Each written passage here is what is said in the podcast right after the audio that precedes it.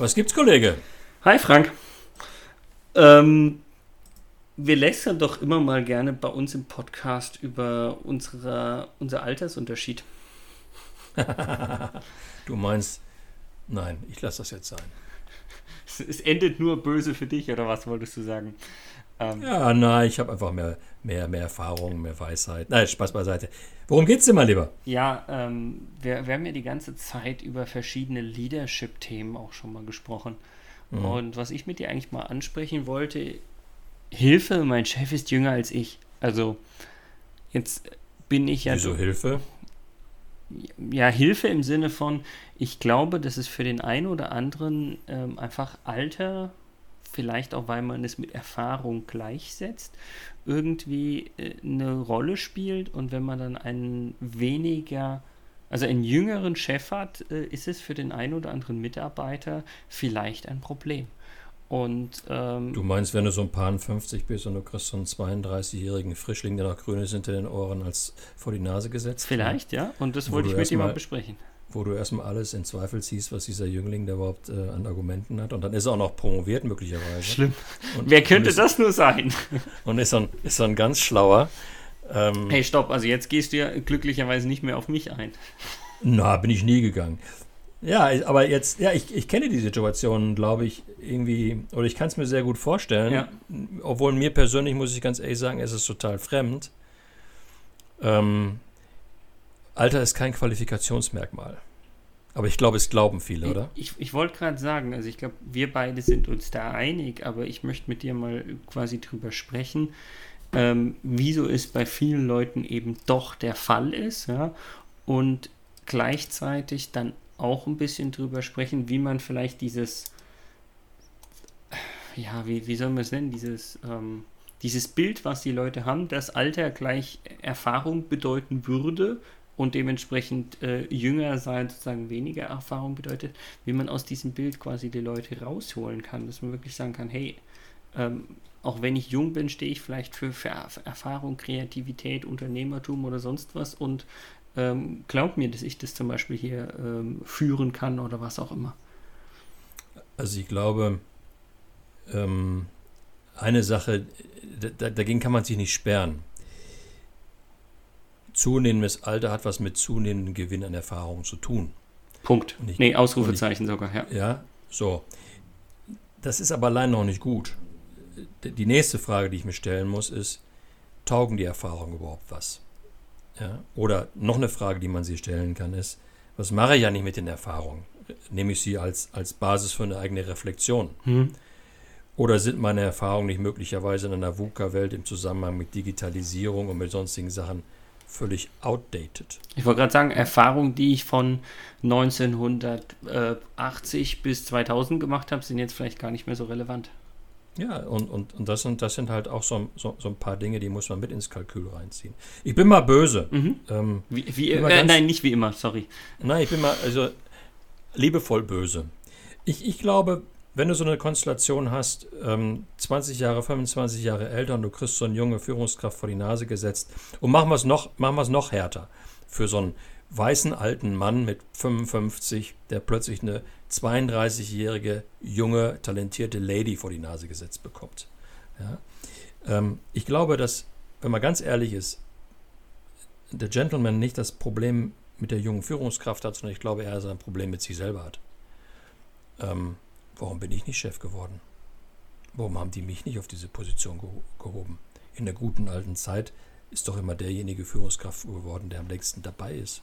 Danke, du hast aber schon gesagt, der am längsten dabei ist, nicht die meiste passende Erfahrung für die Stelle ja, hat. Ja, ja, genau. Und darüber haben wir ja beim Thema Leadership auch schon mal gesprochen. Es geht eben nicht darum, ähm, Führungskraft zu sein, heißt nicht der beste Manager zu sein, heißt nicht am längsten dabei zu sein, heißt nicht am meisten outdated Experience mhm. zu haben, sondern es geht darum, wer kann die Leute am besten führen.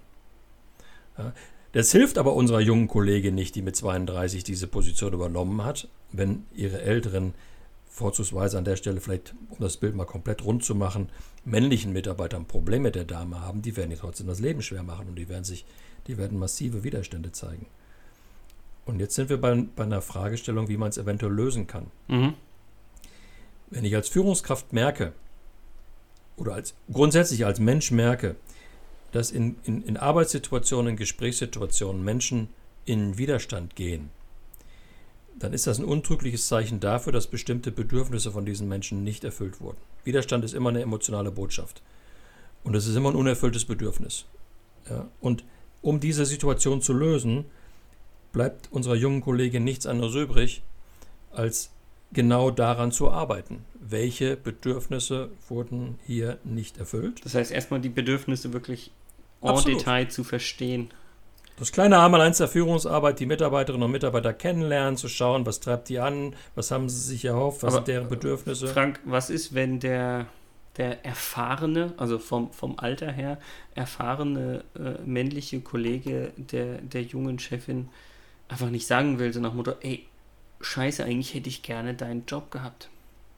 Es reicht aus, er muss es nicht sagen, es reicht aus, wenn die junge Kollegin an der Stelle eine sehr sichere Indikation dafür hat, dass es so ist. Also sie muss es kann, spüren quasi, fühlen. Ja, spüren oder er muss eine hohe Validität haben, dass es so ist und dann kann sie ihr Verhalten dementsprechend ähm, darauf äh, adjustieren.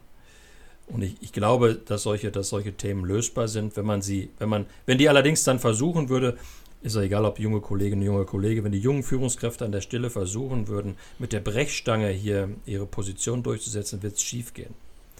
Ähm, da, weil dafür gibt es zu viele inoffizielle Netzwerke in den Unternehmen, die, äh, wo dann plötzlich Wände aufgebaut werden, vor die sie laufen, die sie nie zuvor erahnt haben. Ich glaube wirklich, mit den Mitarbeitern zu gehen, mit deren Bedürfnissen zu gehen, die Mitarbeiter kennenzulernen, äh, hier auf der Basis äh, des, der Führungsarbeit auch einen Deal zu treffen, ähm, kann ja auch durchaus sein, dass man sagt, hey, ich kann, ich kann mir gut vorstellen, dass du lieber meinen Job gehabt hättest. Aber jetzt gab es eben andere Gründe dafür, die dafür Sorge getragen haben, dass ich den Job habe. Mhm. Aber lass uns bitte beide mal darüber reden, wie wir beide miteinander umgehen wollen. Und dann kann man immer Situationen schaffen, dass beim Gegenüber auch irgendetwas drin ist, irgendein Teil des Deals drin ist, dem das, das Gegenüber auch gefällt. Mhm. Was, was jetzt an der Stelle spannend ist, wir haben jetzt eigentlich nur die Sichtweise betrachtet, was sozusagen diese jüngere Führungskraft machen soll. Also quasi erstmal verstehen, ja. warum eigentlich diese, diese Resistenz oder sowas bei dem Mitarbeiter ähm, oder Kollegen, wie wir besser gesagt haben, ähm, sozusagen existiert. Jetzt stelle ich mir die Frage noch aus der anderen Sicht. Ähm, der ältere Kollege, was kann der denn auch machen? Weißt du, wie ich meine? Ja, ja, klar. Ähm, wenn er, wenn er ganz gut drauf ist, nehmen wir mal ruhig die ältere Kollegin oder den älteren Kollegen, bleiben wir mal offen. Ähm, wenn, er, wenn die Person ganz gut drauf ist, äh, dann reflektiert sie. Dann hat sie eine gewisse Offenheit. Also das ist das, was wir eigentlich im mitmenschlichen Miteinander immer zeigen sollten. Eine gewisse Offenheit für andere Personen, Offenheit für Situationen. Also Offenheit äh, in dem Moment auch so ein bisschen Unvoreingenommenheit? Ja, natürlich. Äh, weißt du, wenn du, wenn ich da sitze und sage, Scheiße, jetzt ist dieser junge Bengel mein Chef geworden. Ja, dann musst du eigentlich den nächsten Schritt machen und musst sagen, hey, warum eigentlich? Warum eigentlich diese, dieses harte Wort? Warum diese Bewertung? Was stört mich eigentlich wirklich? Aber, sind wir ehrlich, das machen nicht die meisten.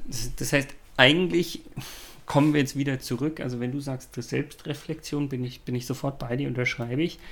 Ich glaube, das ist aber für viele Leute, und ich schließe mich da selbst ein, ähm, super schwierig, von sich aus in die Selbstreflexion zu gehen. Und dann sehen wir ja wieder, dass die Führungskraft, wie gesagt, auch gerne jüngere Führungskraft, egal männlich, weiblich, wie auch immer, dann ja eigentlich wieder die Rolle des Coaches übernimmt, indem er quasi, er genau. oder sie, dem Mitarbeiter wieder versucht, selbst zu helfen, zu reflektieren. Sag mal, warum hast du denn eigentlich ein Problem damit, dass ich als jüngere Person jetzt zu deinem Vorgesetzten geworden bin? Du weißt, dass ich das Wort Vorgesetzter nicht mag, aber es passt an dieser Stelle wirklich, weil die jüngere Person wurde dem Älteren vorgesetzt. Und ähm, es ist in der Tat so, wie du es beschreibst. Es hat wenig Wert, wenn die nächst, nächst höhere Führungskraft dann sagt, wir haben jetzt die oder den Sohn so zum, zum Gruppenleiter gemacht, weil das sind alles Zahlen, Daten, Faktenargumente, mhm. die erschließen aber nicht das Herz und die Gefühlsebene der Mitarbeiter, die sich zu kurz gekommen fühlen. Insofern wird es die junge Führungskraft machen müssen, wird in den Ring gehen müssen und wird dementsprechend mit den Mitarbeiterinnen und Mitarbeitern, die damit ein Problem haben, sprechen müssen. Daran kommt sie nicht vorbei und die ältere Führungskraft, beziehungsweise die darüber liegende Führungskraft, muss ja nicht älter sein, ähm, ist gut beraten, die junge Führungskraft auf diese Aufgabe vorzubereiten. Weil wenn diese Aufgabe gut gemacht wird, ähm, ist das ein, ein, guter Weg dafür, dass das Team nachher wunderbar performen kann. Wird es nicht gemacht, wird es ein mittelmäßiges Team werden. Und deshalb haben wir auch schon über ganz verschiedene Leadership-Themen gesprochen, weil es ist ja genau, wie kann ich als quasi meine Führungskraft äh, darauf vorbereiten und ja, was ja spannend ist, du hast mir beim letzten Mal erzählt, wir wollen ja über ein Thema Leadership auch nochmal sprechen, nämlich über Remote Leadership. Ja, genau. Lass genau. uns das doch einfach mal fürs nächste Mal aufheben. Können wir super gerne machen. Ich habe noch einen einzigen Gedanken. Ja. Ähm, ich habe gerade nochmal nachgedacht, warum habe ich eigentlich so wenig Probleme damit, mit ähm, jüngeren Menschen zu arbeiten oder auch hätte ich Probleme damit, jüngere Chefs zu haben. Mhm. Weil ich bin, ich lerne unheimlich gerne. Und ich finde es so spannend, und das ist einer der großen Vorzüge, wenn man mit Führungskräften hat, die jünger sind als, als man selber, dass man so wahnsinnig viele Dinge lernen kann. Kann man denn von älteren oder erfahreneren Führungskräften nicht lernen? Doch, natürlich kann man von älteren, erfahrenen Führungskräften lernen, aber die haben den gleichen Sozialisierungskontext wie ich selber. Okay. Und wenn ich, wenn ich jetzt beispielsweise, angenommen, ich wäre irgendwo, äh, was ich, äh, Mitarbeiter in irgendeinem Unternehmen und dann würde plötzlich jemand um die Ecke kommen, 20 Jahre jünger als ich und wäre meine Chefin mein Chef. Ja, dann kommt eine, nicht nur eine ganz andere Persönlichkeit da rein, dann kommt eine ganz andere Sozialisierung da rein. Und ja. das finde ich cool. Da ich ja, da ich ja als, als Mensch im Unternehmen jung bleiben möchte und auch gerne meine eigene, meine eigene Arbeitsattraktivität steigern möchte, ist das für mich ein echter Vorteil, wäre es für mich ein echter Vorteil. Ja, ja ich, ich fand es nur spannend, weil ähm, ich habe zuerst vielleicht auch fälschlicherweise dieses Lernen bezogen auf fachliches Lernen. Und da hilft natürlich Erfahrung einfach schon, wenn es jetzt aber nicht um das fachliche Lernen geht, sondern sagst, du möchtest von den Personen lernen aufgrund, wie du sagst, ihrer Sozialisierung und so, dann ist es natürlich ein ganz anderes Lernen, was, was super spannend ist. Absolut.